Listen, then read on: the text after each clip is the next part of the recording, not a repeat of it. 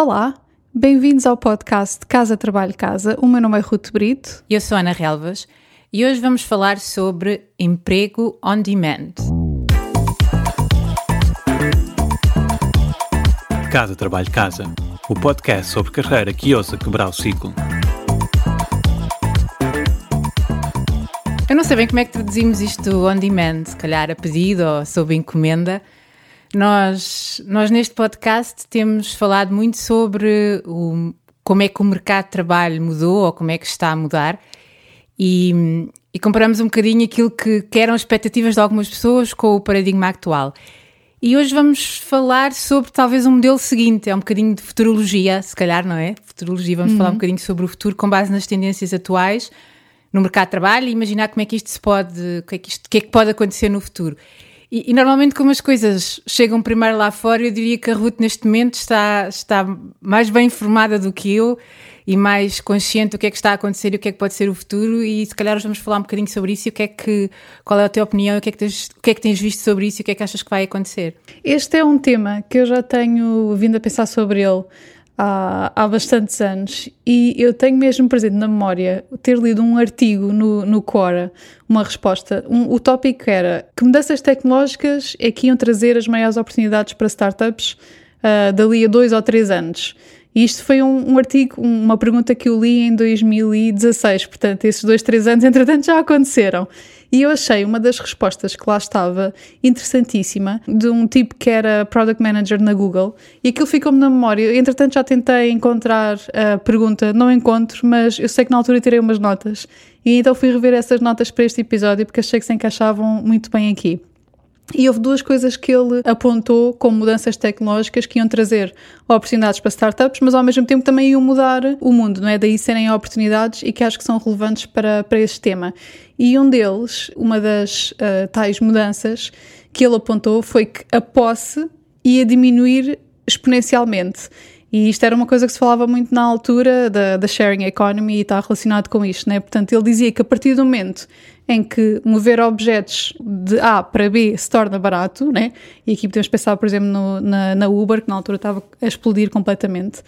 Após o acumular, torna-se de maneira um bocado ineficiente de aceder a estas coisas. Uh, para que é que eu hei de comprar e ter em minha casa, sei lá, um, um berbequim uh, se eu só uso uma vez por ano, não é? Para que é que eu hei de gastar este dinheiro a comprar? Para que é que eu hei de ocupar a minha casa? Para que é que eu hei de ter quando eu posso simplesmente alugá-lo, por exemplo? E então ele imaginou, ele tinha imaginado um mundo em que nós não tínhamos praticamente nada e íamos alugando tudo aquilo que precisávamos num modelo, lá está, on demand. E aqui podes pensar em comida, né, na Uber Eats, uh, podes pensar em roupa, podes pensar, sei lá, uma máquina fotográfica. Vestidos de casamento, não é? Tu uma vez contaste-me isso. Sim. Que nos Estados Unidos é, é, é, é, acontece, mas em Portugal é uma coisa que eu não vejo acontecer. Ainda há muito aquela coisa das pessoas comprarem uhum. e terem as coisas, mas até do ponto de vista ecológico é uma excelente opção. É um bom exemplo. Há startups que alugam uh, roupa de, de designer, uh, malas de designer para ocasiões. Até já existem apps em que nós podemos alugar objetos dos vizinhos. Portanto, isso já, já, já me aconteceu isso com, quando, quando preciso, por exemplo, de um, de um ou de alguém que me vem à casa fazer um furo porque não tem um berquim. Em vez de eu comprar Boa. um berquim e ficar aqui arrumado, posso simplesmente contratar alguém para me vir fazer dois furos e, e pronto. É, é um, uhum. é um serviço que é caro, mas comparando com o custo de ter as coisas, acaba por sair mais barato e não estou a acumular coisas que para mim não, não, não são relevantes. E ele depois continua na sequência disto a dizer que a posse mais importante que poderia desaparecer são os colaboradores de uma empresa. Ele achava que o contrato de trabalho fixo ia continuar a perder importância. E na sequência deste argumento, para que ter pessoas quando nós podemos alugar as pessoas certas no momento certo para um projeto certo, né?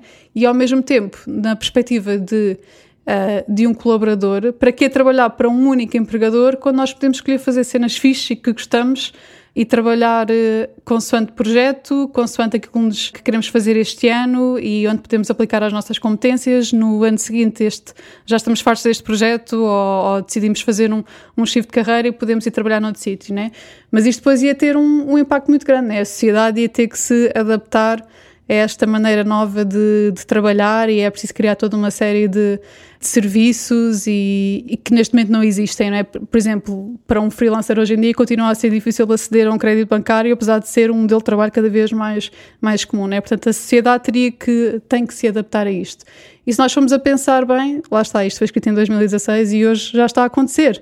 E eu acho que as pessoas têm muita tendência a pensar apenas em, quando pensam na on-demand economy ou na sharing economy, pensam em, em Ubers e apps de comidas e, e coisas desse género. Uh, mas não, não se restringe só a isto, não? É? os freelancers são cada vez mais qualificados e é uma carreira que é cada vez mais apetecível uh, à medida que a geração millennial, que é a minha e a que vem a seguir, que é a geração Z, começam a dominar o mercado de trabalho.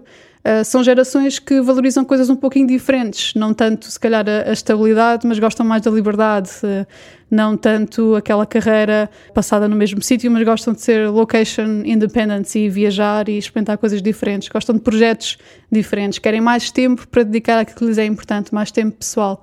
E se nós formos ver, realmente, se formos observar estatísticas, há três anos atrás estimava-se que o número de empregados por conta própria nos Estados Unidos fosse triplicar e supostamente o ano passado atingiu os 42 milhões. Se formos olhar para números na União Europeia, de 2000 a 2014, os freelancers foram o grupo laboral que mais cresceu. E, e, houve mesmo um estudo da Deloitte que chegou à conclusão que 64% dos millennials, 64% né, é a maioria, que trabalham em full time, também querem fazer dinheiro extra com part-times, com coisas alternativas, os, tais, os chamados tais side gigs, e querem ter várias várias fontes de, de rendimentos a, trazer, a gerar rendimentos disponíveis para, para eles. Se olharmos mesmo para a geração seguinte, né, estamos aqui a falar de futuro, a geração Z, 46% dos trabalhadores já escolheram freelancing como modo de vida e não, não querem mudar, não é aquela questão de ah, vou, vou entregar o Uber Eats porque não tenho alternativa. Não, escolheram, escolheram ser freelancers e não, não tencionam mudar. E então eu acho que nós, para este episódio, podemos abordar este tema de duas perspectivas, não é? De carreira, de, dos profissionais, portanto, de freelancers, e ao mesmo tempo também das empresas e dos líderes. Por um lado, as empresas ainda não adotaram processos que sejam ideais para este novo modelo e que as permitam ser mais ágeis, que podem fazer, podem escalar acima ou abaixo com as necessidades. Eu fiz consultoria para uma startup israelita que não, acabou de angariar, eh, talvez acho que foi no último trimestre do ano passado, 4 milhões e meio de investimento inicial, né, seed investment, para apostar precisamente nesta tendência, porque é uma tendência crescente e os investidores reconheceram que havia potencial de crescimento e mercado para isto.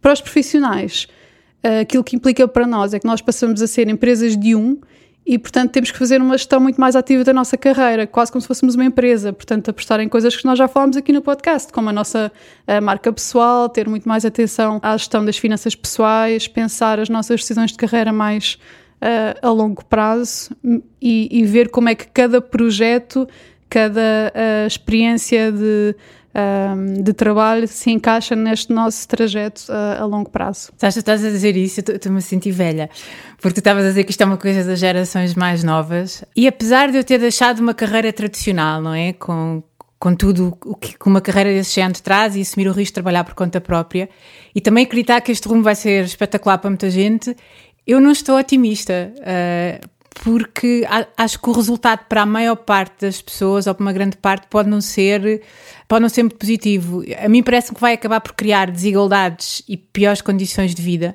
Uh, o exemplo da Uber eu sei que é o, o, óbvio, não é? Mas algumas pessoas vão ter resultados extraordinários e vão conseguir ter rendimentos que lhes permitem fazer o tipo de vida uhum. que querem, outros vão acabar por ser esmagados porque as empresas vão, vão aproveitar isso, não é? Uh, e, e, hoje em dia eu sei que há empresas em Portugal, projeto, por exemplo, que já, que já têm esta postura de contratar o freelancer para um determinado projeto, mas têm muita capacidade de negociação do seu lado. Portanto, também se calhar passa por os profissionais depois também conseguirem fazer-se valorizar uh, e, e, conseguir conseguirem ter as, as, condições que necessitam. E depois também me parece que isto pode fomentar uma cultura cada vez mais individualista. Uhum. Mas pronto, eu acho que tem muito que ver se calhar com a minha geração, com a minha história de vida, mas eu olho para a frente e não me sinto, por um lado sinto entusiasmo do, do potencial das pessoas poderem poder fazer coisas novas, mas ao mesmo tempo até que ponto a médio e longo prazo isso pode ter um um impacto positivo na sociedade e uma maneira como as pessoas uhum. se relacionam. Por isso não sei, tenho, tenho dúvidas, não tenho, não tenho certezas sobre isso, mas, mas penso um bocadinho Eu nisso. acho que são preocupações, são preocupações super válidas, mas também acho que é uma questão de, de perspectiva. A mudança uh, é, sempre, é sempre assustadora e normalmente quando, quando são mudanças disruptivas, depois todos esses temas uh, de, de, sociedade, de mesmo regulamentação, levam algum tempo a acompanhar esta mudança, não é? Mas há, há muitos profissionais e investidores que estão perfeitamente bullish em relação a esta tendência, daí ser futurologia, e, e há realmente outras pessoas que desconfiam muito, mas eu acho que aquilo que é certo é que os freelancers são cada vez mais qualificados. Uh, os tais contractors uh, antigamente eram um bocadinho vistos como paus para toda a uhum. obra, eram mal pagos, não tinham o mesmo prestígio dentro das empresas como os funcionários com um contrato fixo. E hoje em dia esta percepção está, está a mudar um bocadinho, aliás, está a mudar bastante. E há cada vez mais oportunidades de fazer dinheiro nas tais side gigs e ter várias fontes de rendimentos, que acho que é uma coisa positiva. Mas lá está, ainda é um fenómeno recente e a sociedade não se adaptou ainda não existe aqueles, uh, não temos ainda um modelo novo com estruturas que suportem este modelo, não é? Daí eu acho que é uma oportunidade, uh, mas dependendo da perspectiva também pode ser algo a temer, não é? Cada vez que há mudanças estruturais grandes, uh, há sempre pessoas que acabam por, por ser prejudicadas e outras que acabam por se posicionar e, e, e tirarem proveito da oportunidade. Mas eu acho que para quem está se calhar um bocadinho de pé atrás e teme esta mudança, é provável que esta mudança seja inevitável. Portanto, lá está, temos que nos precaver, antecipar e ver como é que nos podemos a, adaptar. E também perceber um bocadinho o que é que é importante para nós. Uh, eu estava a ouvir e estava. Há uma coisa que, para mim, uh, uma decisão que eu tomei na minha vida, no início da minha carreira, eu recusei a primeira oferta de emprego que tinha como consultora e que, no fundo, ia ser toda, toda a obra, em clientes e estar a trabalhar sozinha porque na prática eu ia, ia ser uma freelancer isolada, embora tivesse um contrato de trabalho com uma empresa, eu, eu senti muito que era isso que ia acontecer. E naquele momento eu queria sentir que fazia uhum. parte de algo maior de uma equipa e por isso escolhi outra possibilidade. E é curioso que eu, estava a pensar nisto e estava-me a lembrar de uma cliente com quem eu trabalhava há pouco tempo, que, que ela trabalha como freelancer e uma das coisas que ela sente falta é de fazer parte de uma equipa mesmo dentro das, das empresas para as quais ela trabalha, onde acaba por estar até bastante integrada, mas sente sempre que não faz parte da equipa.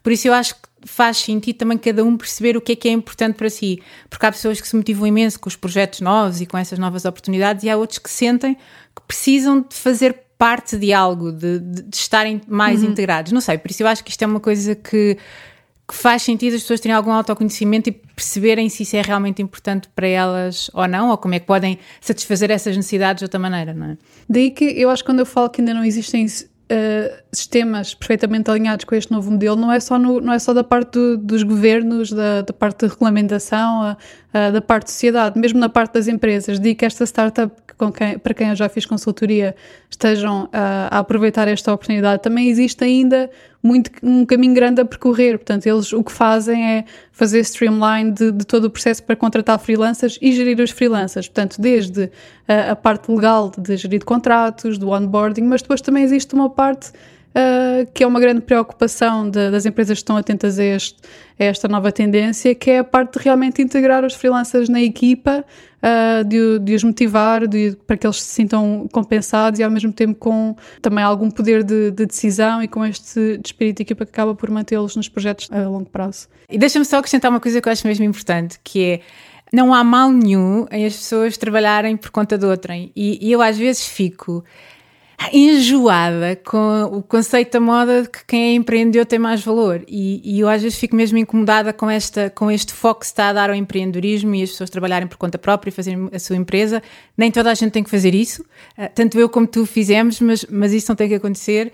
E. Hum, pronto, eu queria dizer isso porque acho, acho que é mesmo, mesmo importante. Uh, ninguém se sente mal por não ter essa escolha, está tudo bem na mesma. Uhum. Bem, por hoje é tudo e como a nossa intenção é continuarmos aqui no podcast Casa Trabalho Casa durante uns anos, acho que daqui a uns tempos podemos voltar a ouvir este episódio e ver como é que as nossas, as nossas perspectivas de futuro se concretizaram ou não. Por isso, continuem connosco nas redes sociais, nas vossas aplicações de podcast e até ao próximo episódio.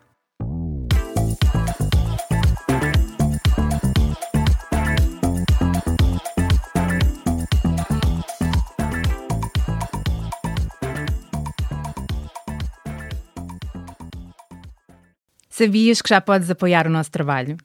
Se és um ouvinte fiel do nosso podcast, convidamos-te a subscrever o Casa Trabalho Casa Premium. Por menos de 5 euros por mês, estás a ajudar-nos a cobrir os custos de produção e a garantir que continuamos a trazer-te conteúdos semana após semana. E para agradecer o teu apoio, preparamos três vantagens exclusivas. Primeiro, ouve o podcast em primeira mão. Já não precisas de esperar por quarta-feira. Para começar a semana motivado, passas a receber os episódios ao domingo à noite. Segundo, o kit Mãos Livres. E o que é isto? Podes ouvir o podcast enquanto fazes outra coisa sem perder nada. Nós enviamos-te a transcrição do episódio e assim não precisas tirar notas. Terceiro, passa à ação. Uma vez por mês, oferecemos um recurso adicional que ajuda a colocar em prática algo que partilhamos no podcast. Pode ser uma folha de exercícios, um áudio de mindfulness com um propósito específico, um template de currículo, etc, etc. Muita coisa.